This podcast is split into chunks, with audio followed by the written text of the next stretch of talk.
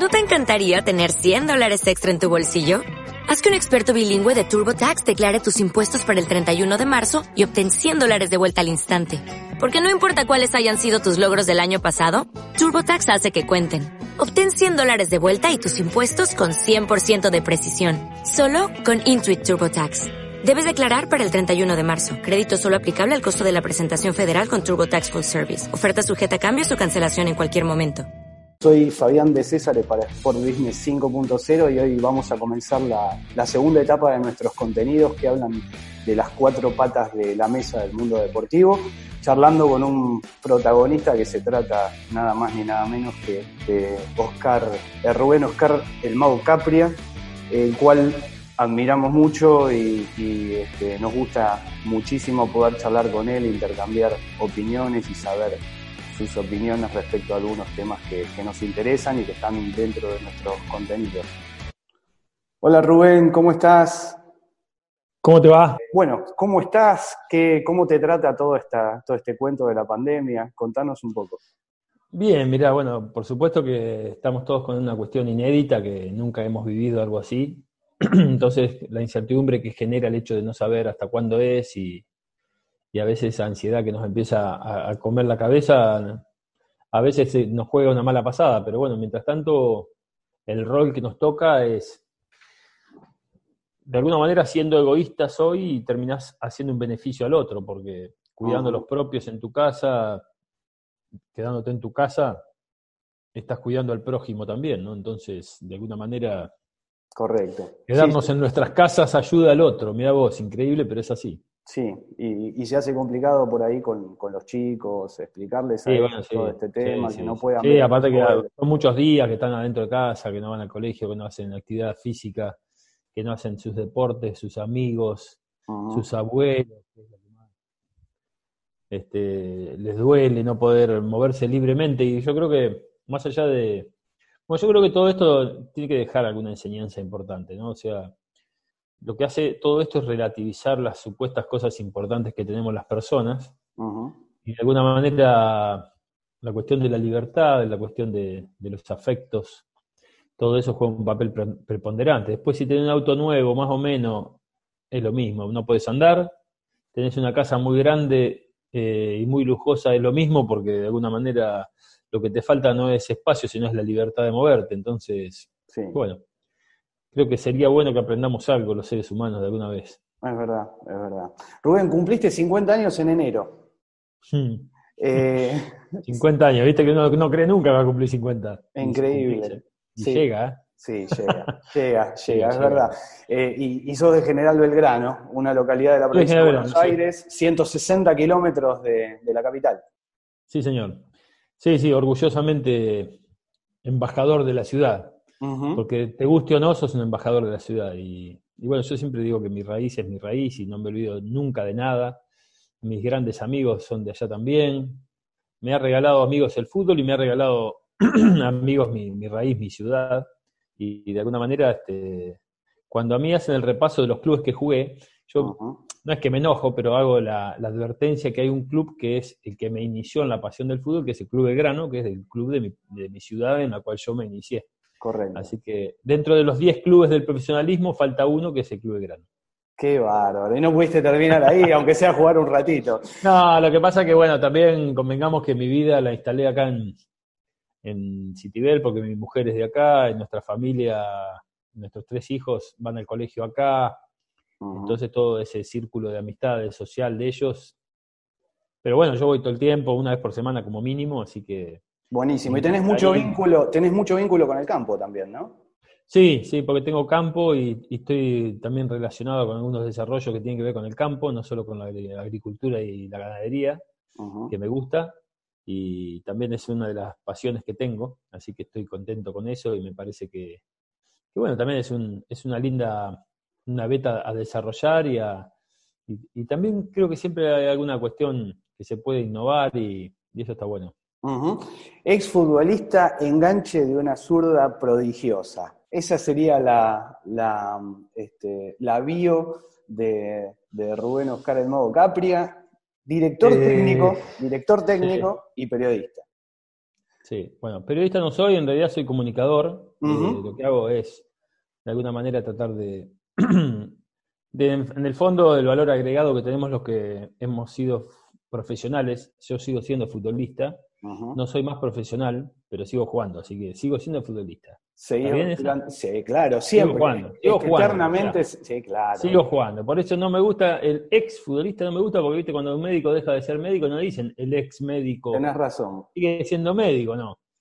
Tenés razón, tal cual. Eh, pero bueno, después eh, también me gusta mucho esto de la comunicación, no solamente en un medio, sino eh, también he incursionado mucho en disertaciones que tienen que ver con dinámica de equipos, con todo lo que significa transferir las experiencias y desde un lugar sensible para que podamos transmitir cosas que tienen que ver con los valores del deporte en el más puro de los sentidos, ¿no? Eh, Ahora nos vamos a meter con eso porque es súper No, pero bueno, contándote lo que hago tiene que ver también con eso, ¿no? Me gusta mucho el hecho de, de relacionarme, de, bajar un, mensaje, de cranearlo mucho, cranearlo mucho el mensaje, ser muy consciente y a la vez muy responsable que que tiene un medio de comunicación o que tiene posibilidades de comunicarse con el otro es, es una enorme responsabilidad la que hay que tener y no es menor.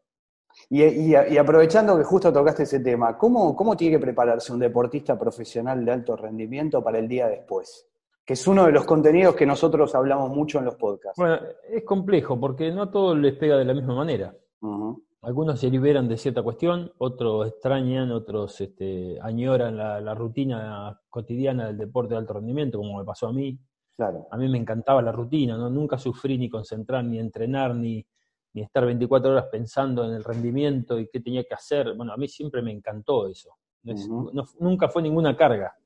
Y cuando dejé de jugar profesionalmente y empecé a tener mucho tiempo sin entrenar y si no, no tenía objetivo de entrenamiento, lo empecé a sufrir, tuve un tiempo largo bastante este, angustiado por eso. Y también, ¿sabes que, creo que hay que darle tiempo a las cosas y, cada cosa tiene su duelo, ¿no? Porque uno a veces quiere tapar con, quiere barrer abajo de la alfombra y, no es posible. Entonces, me parece que hay que hacerse cargo, pasar ese dolor, pasar ese duelo y reinventarse y arrancará otra, otra cuestión, porque somos muy jóvenes los jugadores profesionales cuando terminamos la carrera. Yo, más allá de que jugué mucho, yo terminé del fútbol con 37 años y el 37 años para vivir y para cualquier otra cosa sos re joven, ¿no? Tal cual, tal cual. Y respecto de la formación, ¿pensás que el, profesional tiene que antes de terminar la carrera tal vez ya estar pensando en ese día después, en un proceso formativo, en qué, cuál, va a ser su actividad después? ¿O, pensás que, es imposible con la valiosa la formación? No, no, no, es posible, es posible. Bueno, de hecho hay, clubes que hacen hincapié en, en, generar escuelas para que los chicos se, terminen de formar más allá del fútbol, de poder hacer la carrera y a la vez tener la posibilidad de, seguir estudiando, de seguir ganando conocimiento, instruyéndose. Aparte el saber no ocupa lugar y te da concepto, te da palabra, te, ayuda a expresarte. Eh, a mí me parece que la formación es muy importante siempre, antes, durante y después del fútbol. Porque, insisto que todos esos, todos esos beneficios que te da te ayudan a pensar mejor, te generan más, más argumentos para vos poder expresarte, para poder eh, explicar por qué te pasa lo que te pasa, por qué no te pasa lo que te pasa, qué te pasó en tal jugada ah, frente a un medio de comunicación. Hay un montón de cuestiones que, la preparación y la formación, la instrucción del colegio, de, de una carrera te ayuda. Ahora vos fíjate, vos pasaste por varios roles vinculados con el fútbol eh, mm. después de dejar de jugar, incluyendo una experiencia como DT. Eh, bueno, ni hablar medios como panelista, eh, estuviste en Hablemos de Fútbol, este, La llave del gol, trabajaste para, para, la cadena Caracol de Colombia.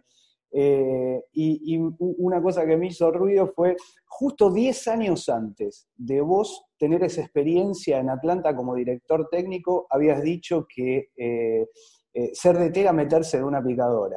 Y te metiste. Sí.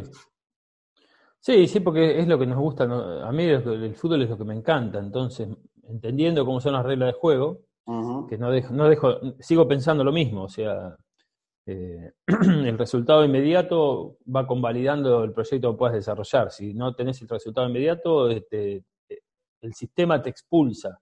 No te respalda nadie en, en 3, 4, 5 partidos. O sea, Si en, eso, en ese interín bueno, conseguís algún resultado que, pueda respaldar un poco el, proyecto a desarrollar, eh, claramente, bueno, pasa lo que pasa, sí. Ahora es una locura. es, una locura que, haya, que sea así. ¿no? Sí, bueno, pero son las reglas de juego de nuestro deporte, lamentablemente. Entonces, hay todo un entramado alrededor que, que bueno, que, es muy es para profundizar mucho, pero es, la esta cuestión de, la caída, ¿viste? Está todo el tiempo esperando a ver qué se cae, quién se cae para que entre el otro. Bueno, así funciona.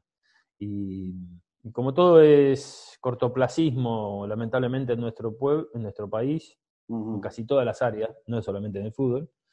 El fútbol es una de las expresiones máximas de todo eso, pero pero esto no, no, de alguna manera entiendo cómo son las reglas de juego y tampoco me asusta demasiado, o sea, no. Claro, sí, sí, sí, es como que las automáticamente. Vos, mm. Yo tuve 17 días de competencia, o sea, del primero al quinto partido que nos tocó perder, eh, tuve 17 días de competencia. No sacaste un resultado ahí y les gusta la idea, no les gusta la idea, te tenés que ir porque hay una cuestión intolerante que, está alrededor del fútbol que no permite que eso continúe. Y así funciona. Claro, sí, sí, sí. Ahora, en, esas actividades y en, esas, en esos roles que vos fuiste, que vos fuiste ocupando, ¿en alguna mm. conseguiste sentir algo que se asemeje un poquitito a la adrenalina que vos sentías cuando jugabas al fútbol, cuando entrabas a una y Como entrenador sí, como entrenador sí. sí. Como entrenador estás muy encima de, la cuestión. Lo que te pasa es que no, te, no sos la pata ejecutora, que sos el que tenés el real poder dentro de la cancha, porque todo muy bien, cualquier idea de fútbol que uno tenga, cualquier estilo, manera de trabajar, todo, pero el que define es el jugador. Claro. Y siempre va a ser así. Eso es atemporal, eso no hay modernismo que cambie nada, o sea, en la cancha de 100 por 70 son 11 contra 11 desde hace 100 años. Claro. La única regla que cambió cierta cuestión fue que el arquero no se la puede dar la mano, pero después eh, el fútbol siempre tiene las mismas, las mismas complicaciones y las mismas vinculaciones. Metros más, metros menos, botines más livianos, botines más pesados, pelota más liviana, pelota más, más pesada, o el pasto mejor o el pasto peor. Siempre hay que resolver, engañar al otro. Y hay tres, tres cuestiones que son fundamentales del fútbol, que son espacio, tiempo y engaño. Esas son atemporales y siempre están presentes. Bien, bien. Y en tu época no existían las redes sociales. Eh, no. Hoy, hoy, lo ves, ¿Hoy lo ves como una ventaja o una desventaja? Que los jugadores no, yo siempre, Mira, Fabián, yo sabes que creo que todas las cuestiones es depende de la utilidad que le des. Pero todas, ¿eh? Todas. El avance científico hizo la bomba atómica también. Depende de cómo usás eh, ese avance. O sea, depende de cómo utilizás las redes sociales, depende de cómo, cómo se utiliza todo. En el cómo está el secreto de todo. ¿eh? Es la gran pregunta que hay que hacerse. ¿Cómo, cómo, cómo en, momentos en que no existían, por ejemplo, el, nivel de exposición que, existe ahora, vos cómo cuidabas tu, imagen? Eh, eh, ¿Trabajaste esa cuestión de que, por ejemplo, cuando te hacían, siendo futbolista, te hacían una nota eh, y, tenías que obviamente enfrentar un micrófono, una cámara, vos, vos, pasaste por clubes importantes de Sudamérica, siempre tuviste un nivel de exposición alto. ¿cómo, cómo, cómo lo manejabas eso? Había que prepararse para enfrentar a los medios. siempre hubo, siempre tuvimos que tener algunos maestros que nos ayudaron, desde los entrenadores. Mm. Primero que yo tuve una familia ejemplar en cuanto a, a línea de conducta, o sea, claro. A mí cuando me dicen, no, te formó tal club, no, no, no, a mí me formó mi papá, mi mamá, mi familia. yo recién a los clubes fui también, pero yo ya tenía un, un eje de, comportamiento que tenía que ver con mi casa. Entonces, eh, viste que dicen, hay un dicho que dice que la, escuela es, el segundo hogar, pero la, familia es la primera escuela, ¿no? Entonces ahí yo considero que eso fue muy, muy, muy así en mi casa, con mis hermanos, mis papás. Eh, después, bueno, todo eso lo podés tirar a la basura o podés seguir una línea y podés tener a tus padres silenciosamente respaldando, como me pasó a mí, porque también ese es un tema importante, ¿no? El hecho de, acompañar en silencio, ¿no? No que mis papás quisieron vivir mi vida, al contrario. Sí, sí. Yo no, recuerdo algún día que mi papá o mi mamá hayan dicho delante mío que yo era tal o cual fenómeno, no, jamás. Y eso me pareció súper saludable. Este, siempre, siempre yo crecí libremente. Eh, lo que sí me pedía mi viejo un día me dijo, vos tenés que, lo que hagas, compromiso 100%, lo que hagas. este, y bueno, así, así funcioné. después, bueno, tengo defectos, tengo errores, he tenido errores, claro, bueno, uno trata de redimirse de los errores, va aprendiendo, aparte, el error es como un combustible que te ayuda a ir por más, ¿no? claro. Así lo tomé siempre. Sí, sí. Eh, dentro de tu, de, tu, de tu carrera jugaste bueno, en equipos como Estudiantes de La Plata, este, Racing, tuviste tu experiencia en Cruz Azul de, México, em, en la Católica en Chile, bueno, viviste un tiempito también en Chile, así que, qué sé yo, no sé, me, da la sensación de que en la mayoría de los clubes, bueno, Newells, donde fuiste este, campeón con, con el Tolo, eh, me da la sensación que en todos dejaste recuerdos imborrables, que eso no es eh, algo común. Eh, en todos Mira, tienen un buen recuerdo. Siempre, me preocupé mucho de dejar una buena pisada de lo humano. O sea, después el rendimiento futbolístico en parte depende de vos, por supuesto, y en parte depende de, un contexto colectivo que te, que te, potencia o te debilita, pero eso pasa en todos los lugares. Entonces, siempre me preocupé mucho de lo que yo podía determinar. O sea, el rendimiento futbolístico está, está a merced también de lo que te pase, de las dificultades que tengas con tu propio equipo, con un plantel, con un entrenador y con el rival. Pero el comportamiento humano sí depende 100% de vos. Entonces ahí es donde yo sentía, eh, siento que no puedo fallar. Sí, sí. bueno, esa, esa, es mi meta, o sea, después todo lo demás, esto es como el fútbol.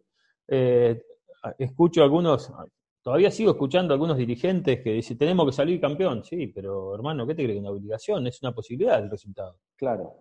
Hacé vos las cosas bien eh, para tener esa posibilidad más cerca o para poner en jaque al azar para que el funcionamiento bueno de tu club, de tu equipo, ponga en jaque al azar, que, tampoco es, un juego esto. Bueno, en ese aspecto yo tengo la misma sensación que el fútbol cuál es mi estilo, cuál es, cuál, es mi línea, es esta. Después, depende de un montón de otras cuestiones que, no las puedo manejar yo, pero sí. sí. la pisada de cada uno sí la puedes manejar vos. Sí, en relación a lo que vos decís, por ejemplo, este, en, tu paso por Racing, eh, yo tengo amigos hinchas de Racing que, este, bueno, saben, siempre cuando, cuando te, vamos a hacer una nota, eh, se, emocionan no solo por el, por el recuerdo emotivo de, de cómo vos jugabas, del talento que, tirabas en el, en el verde césped. Se acuerdan muchos del gol que le hiciste a, Chile, el primer gol cuando, cuando este, en el 95 creo que fue, que se la clavaste en un ángulo, que es un gol inolvidable para los hinchas de Racing.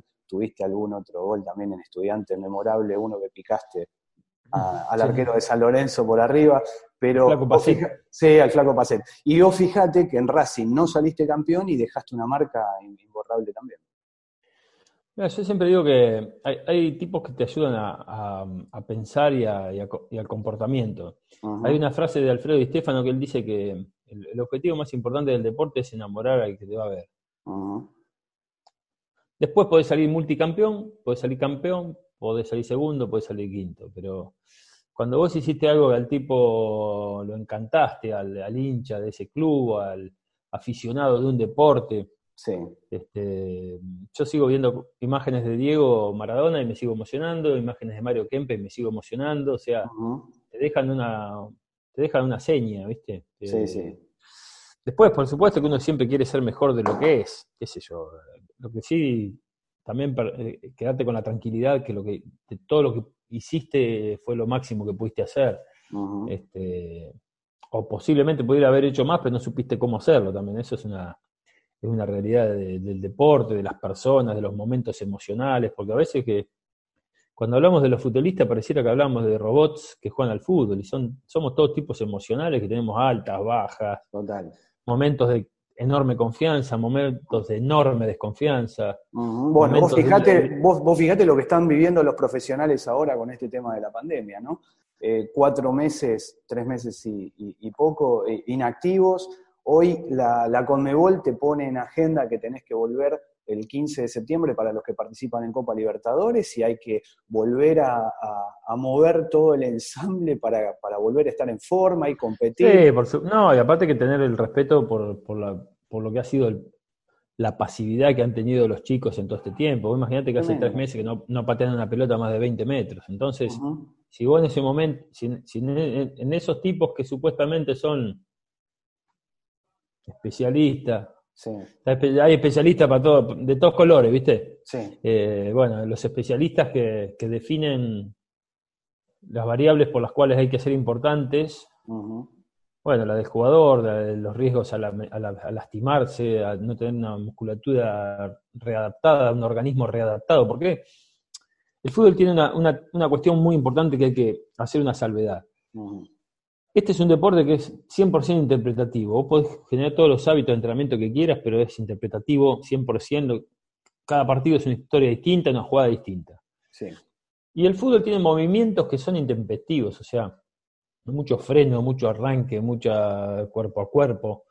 Entonces, vos por, por, Zoom no entrenás. Lo único que haces es sostener alguna variable física, nada más. Pero el entrenamiento, el entrenamiento futbolístico tiene que ver con la interrelación con los compañeros. Entonces hay que volver a reacomodar cosas. Entonces el respeto ante eso eh, es importante que, se mantenga. Si te comiste cuatro meses, y bueno, comete un mes más para que los jugadores se puedan readaptar, se puedan lesionar lo menos posible y acomodar la cuestión lo mejor posible. Y explicarle este, cuando esto vuelva a rodar, tanto a, los medios de comunicación, que a veces son un poco crueles, y al hincha, mm que se va a tener que tener paciencia, porque esto no es eh, de un día para otro volver a normalizar los funcionamientos de alta, de alta competencia, de un rendimiento regular, cuando hubo un parate tan grande, además el efecto psicológico.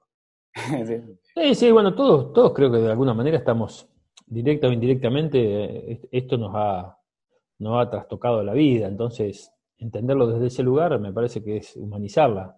Entonces, si los tipos que definen qué, se hace o qué no se hace no tienen el componente de humanidad para comprender la situación integralmente, Correcto. que vuelva, que vuelva el fútbol eh, simplemente porque se hace. O sea, eh, la idea es que, que vuelva bien, que vuelvan en su, en su tiempo adecuado y con eso ya está. Después pueden salir partidos horribles porque tampoco convengamos que el fútbol argentino desborda de, de partidos extraordinarios, ¿no? Por una cuestión de concepción del fútbol, del juego, de todo este, este, miedo que está, que se ha tomado al, deporte nuestro, del miedo a perder, que, te lleva a hacer un juego a veces amarrete, feo, y eso estaba antes de la pandemia, así que no le echemos la culpa a la pandemia.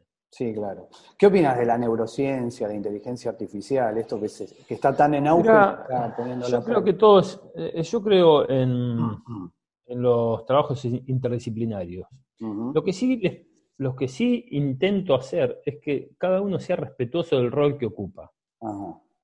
Porque ahora resulta que si no tenés un dron en el entrenamiento, vos sos un, sos un estúpido. No, no, no, sos un estúpido. El dron te puede dar una visión de un, de un, estratégica y panorámica de la cancha en un entrenamiento. Bueno, hasta ahí llegó. Eh, con el dron no es que ganás o perdés un partido no, caigamos en, esa, en ese simplismo. Sí, insisto y reitero, creo en lo interdisciplinario, pero siempre respetando los roles y, las autoridades de, de, lo que tienen los cuerpos técnicos. Yo cuando veo un cuerpo técnico que hay 14 que gritan y saltan y dan indicaciones, me preocupa. Claro. Entonces, ojo con los roles, con, faltar el respeto al compañero, con faltar el respeto al entrenador, eh, cualquiera habla de, entrenamiento, cualquiera habla de neurociencia, cualquiera habla de pongo este, saco al otro. Entonces, toda esa cuestión de que todos hacemos lo que hace el otro mejor, a mí me, no me gusta en ningún ámbito, no, no es que no solo en el fútbol. Eh, pero sí creo que eh, lo interdisciplinario creo que al entrenador le ayuda, le puede dar algún dato. Herramientas. Pero hay, pero hay una lectura de sentido común que es mucho más importante siempre en este deporte. ¿Por qué? Ejemplo, si vos sabés que tenés un, un 9 que no cabecea bien del equipo contrario y vos tenés buenos cabeceadores, al lateral derecho decirle que al puntero lo lleve a la raya para tirar el centro. Claro. ¿Entendés? No lo traigas para el medio que ahí nos complica. Claro. Bueno, sí, sí. Digamos, es, esa sabiduría del fútbol la saben los tipos que son del fútbol, los entrenadores, los tipos que se preparan y, escuchan más de lo que hablan que a veces en nuestro país no, es, fácil. No, no es fácil. Pero insisto, esas verdades, esos conceptos, son más importantes que 200, que 200 entrenamientos y que cualquier cuestión eh, eh, científico o lo que sea. Después, todo lo demás puede aportar a achicar márgenes de error de preparación, a visualizar algunas cuestiones, pero sí cada cosa en su rol. Bien, eh, dentro de, lo, de, los contenidos que siempre hablamos a partir de las cuatro patas de, la mesa, esta famosa cuatro patas dirigentes, cuerpo técnico, jugadores e hinchas, vos hiciste hincapié en, el tema de la relación entre el jugador y el director técnico, el jugador, el hincha, el jugador y el dirigente. Eh, ¿Sentiste alguna vez armonía plena, o sea, plenitud total en esa conjunción de relaciones en tu carrera y, cuando no, porque pudiste no Hay, momentos que sí, sí, hay momentos que sí, hay momentos que no. Hay momentos que te das cuenta que, la dirigencia confía en el equipo, que el hincha confía en el equipo, que se genera un, feedback, un ida y vuelta, que, la gente cree en el fútbol de ese equipo, cree en esos jugadores. Sí, te pasa, claro. Todo depende de lo que vos, insisto que el vínculo para mí se genera de adentro de la cancha hacia afuera. Siempre la credibilidad parte de que la gente se siente identificada o se siente confiada que ese equipo está funcionando bien o que, le da garantías de algo o identificación. Ahí yo siento que empieza el, idilio, ¿no? Cuando ves que una cosa funciona, te encanta, o sea, es encantador. Entonces yo cuando hablan de estas cuestiones, viste, que no, terminan de explicarlo nunca, los tipos que dividen a lo lindo de lo bueno en el fútbol, está muy instalada esta discusión de qué es jugar bien y qué es jugar lindo. Claro. Insisto que lo estético se desprende de lo bien hecho. Claro. Entonces, cuando vos haces una buena jugada, es linda. Pero no sé qué tenemos con la parte estética. Hay, algo que. Sí, sí, una confusión. qué Pasa. Sí, sí, pero hay, como una repulsión a hablar de lo estético, como si fuera algo malo, ¿viste? Claro. Yo no sé qué nos pasa. En el, país de Bederneira, del Charro Moreno, de Maradona, de, Messi, de, Redondo, de Riquelme, ¿De qué dudamos de cierta cuestión estética del buen juego. Digo, ah, amigo, ¿qué nos pasó? Yo no sé. hay cosas que no me dejan de llamar la atención. En el 2020, te estoy hablando, en plena pandemia tenemos muchísimo tiempo para pensar, nos cuesta salir de la obviedad de hay que ganar, ¿viste? Sí, ya sé, capo, que hay que ganar, pero el tema es decime cómo. Las formas. Decime cómo vas a ganar. Ya todo, un nene de un año sabe que hay que ganar. O, te cree que juega la bolita a perder. Sí, lo que vos estás diciendo es muy interesante y viene a colación también de, en estas últimas horas, bueno, estamos a punto de por ahí tener un, un éxito de parte de Bielsa, un, compatriota, al cual también admiramos mucho, en el, mm. Leeds de Inglaterra, en, el Championship, y, muchos medios salieron a hacer encuestas de este, Bielsa sí, las formas, si sí o no, eh, y, tiene mucho que ver con eso, ¿no? Bielsa es uno de esos que este, trata de, llegar a, una, a un resultado, pero cuidando las formas, ¿no? Sí, pero para mí hay un análisis más profundo todavía de eso, de lo de Bielsa. Yo te voy a decir la verdad.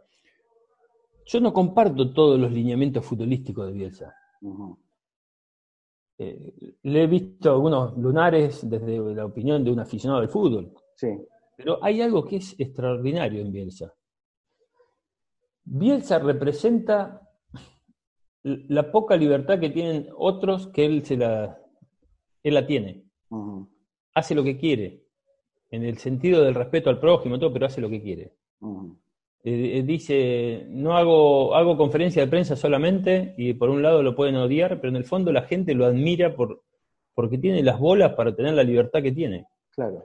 Para adjudicarse su libertad, ¿entendés? Sí. No es rehén de ninguna cuestión. Él, si tiene que matar a un medio de comunicación, lo mata. Si tiene que decir que tal cosa no le gusta, no le gusta. Si tiene que parar una jugada por la honestidad que el tipo desprende de su manera de pensar, de su ética, de su nobleza, yo eso se lo recontravaloro y me encanta que el tipo le vaya bien. Eso genera mucha admiración también, es verdad. Eh, bueno, por eso eso genera mucha admiración, pero para mí la admiración más grande que genera, ¿sabes cuál es? Es que el tipo es libre. Pero libre en serio, libre en serio. No son todos libres en serio. ¿eh? Cuando él dice, no sé, que los medios de comunicación tal cosa y, y, y bueno, a veces cómo funciona, eh, el tipo se plantea discusiones importantes que, es difícil empatarlo, ¿eh? porque es un tipo muy inteligente, muy pensante, muy analítico. Y yo disfruto que al tipo le vaya bien. Y, reitero, no todas las, decisiones futbolísticas que el tipo toma a mí me gustan, pero sí considero que, es un tipo que tiene una nobleza para entender el fútbol, para entender eh, el trabajo de entrenador. Eh, a, mí, a, mí, me gusta mucho todo, todo lo que le pasa alrededor de él. ¿Con qué proyecto te identificas hoy en el fútbol de hoy en día? ¿Con qué proyecto o con qué equipo que juega? Pues yo los proyectos no los conozco. No, no, pero digo. No, los conozco. yo, si, hay un proyecto que me hubiera encantado que siguiera, es el, del Barça con la Masía, porque ahí puso en discusión el tema de la. cambiándole solo una letra, que era la cartera o la cantera. La cantera, sí, sí. Sí. Bueno, entonces ahí cuando en el, creo que en el 2014, en la lista de buena fe de la Champions, el Barça tenía 17 jugadores de 25 de las, de las formativas, ese es el éxito para mí, de un proyecto. Excelente. ¿Cómo ves, la, formación? ¿Cómo ves la formación hoy eh, de, inferiores de los clubes argentinos?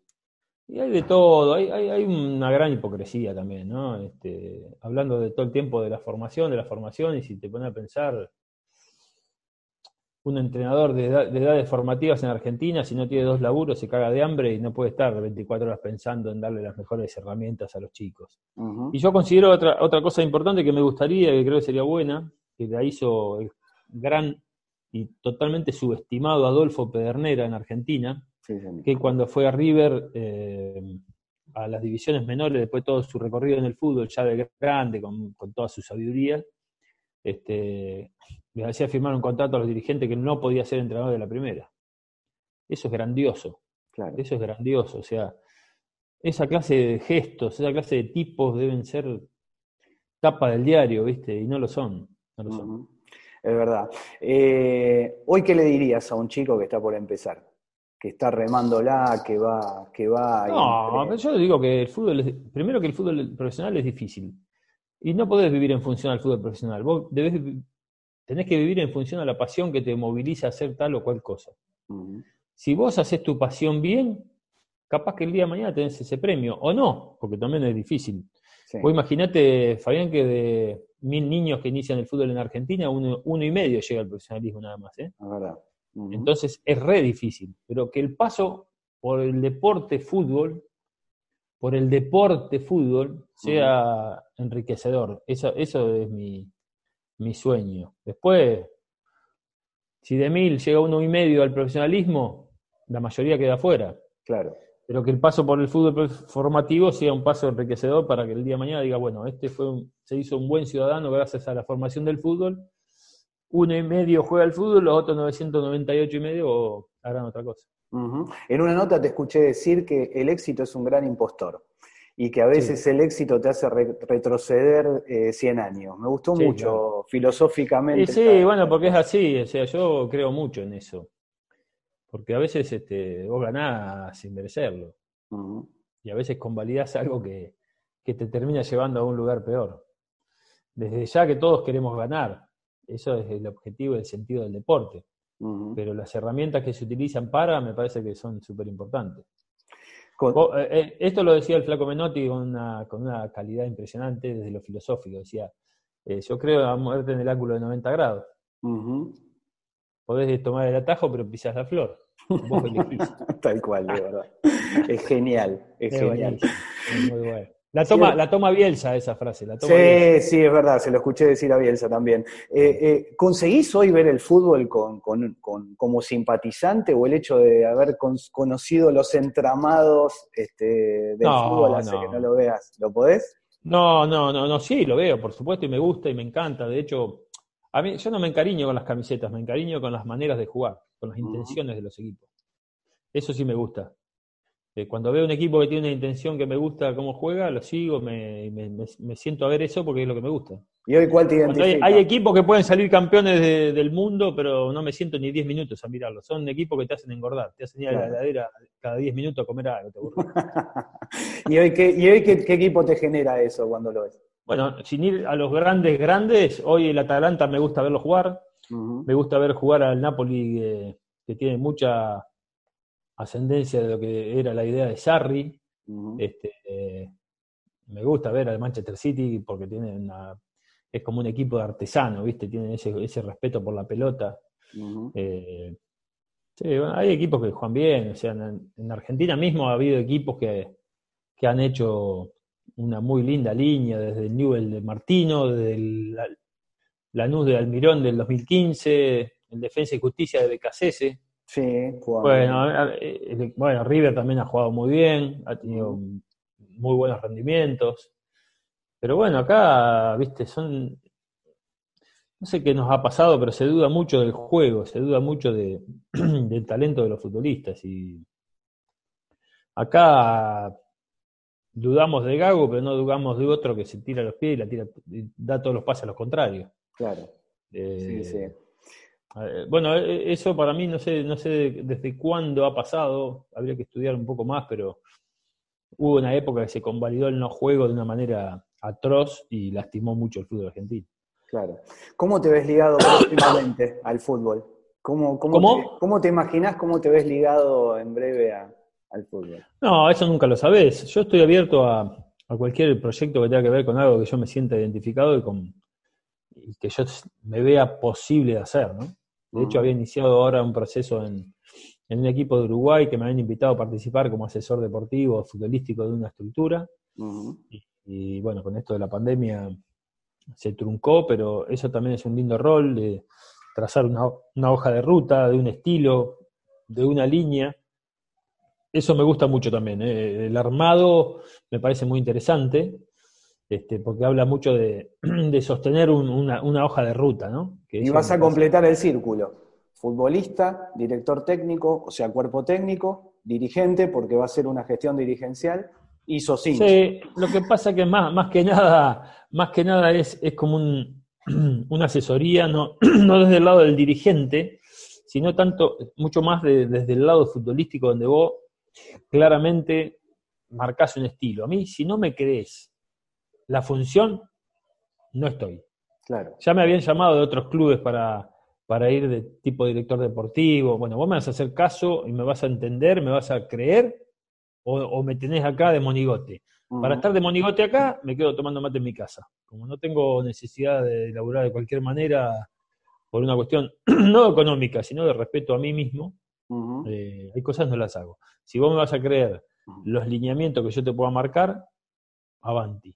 Maravilla, maravilla. Rubén, querido, eh, se nos pasó el tiempo volando y la verdad que como siempre un lujo, riqueza absoluta de tus palabras, lo mismo, el mismo dibujo que hacías adentro de la cancha, lo haces afuera, en serio, es una admiración muy fuerte y bueno, nos mantenemos. Eso quiere contacto. decir que no viste todos los partidos. No, vi todo, vi todos los tuyos, vi, no, te, no, te sufrí, te sufrí, este, así que... Todos los partidos no los no eh, bueno. Y, y, y, bueno, y te mando un abrazo muy, muy fuerte y te agradecemos vale. mucho por Igualmente a vos. Gracias por, por, la, por el contexto de que podemos hablar de esta manera. Un abrazo. Gracias, querido. Un abrazo chau, fuerte. Chau, chau. Adiós. Chau.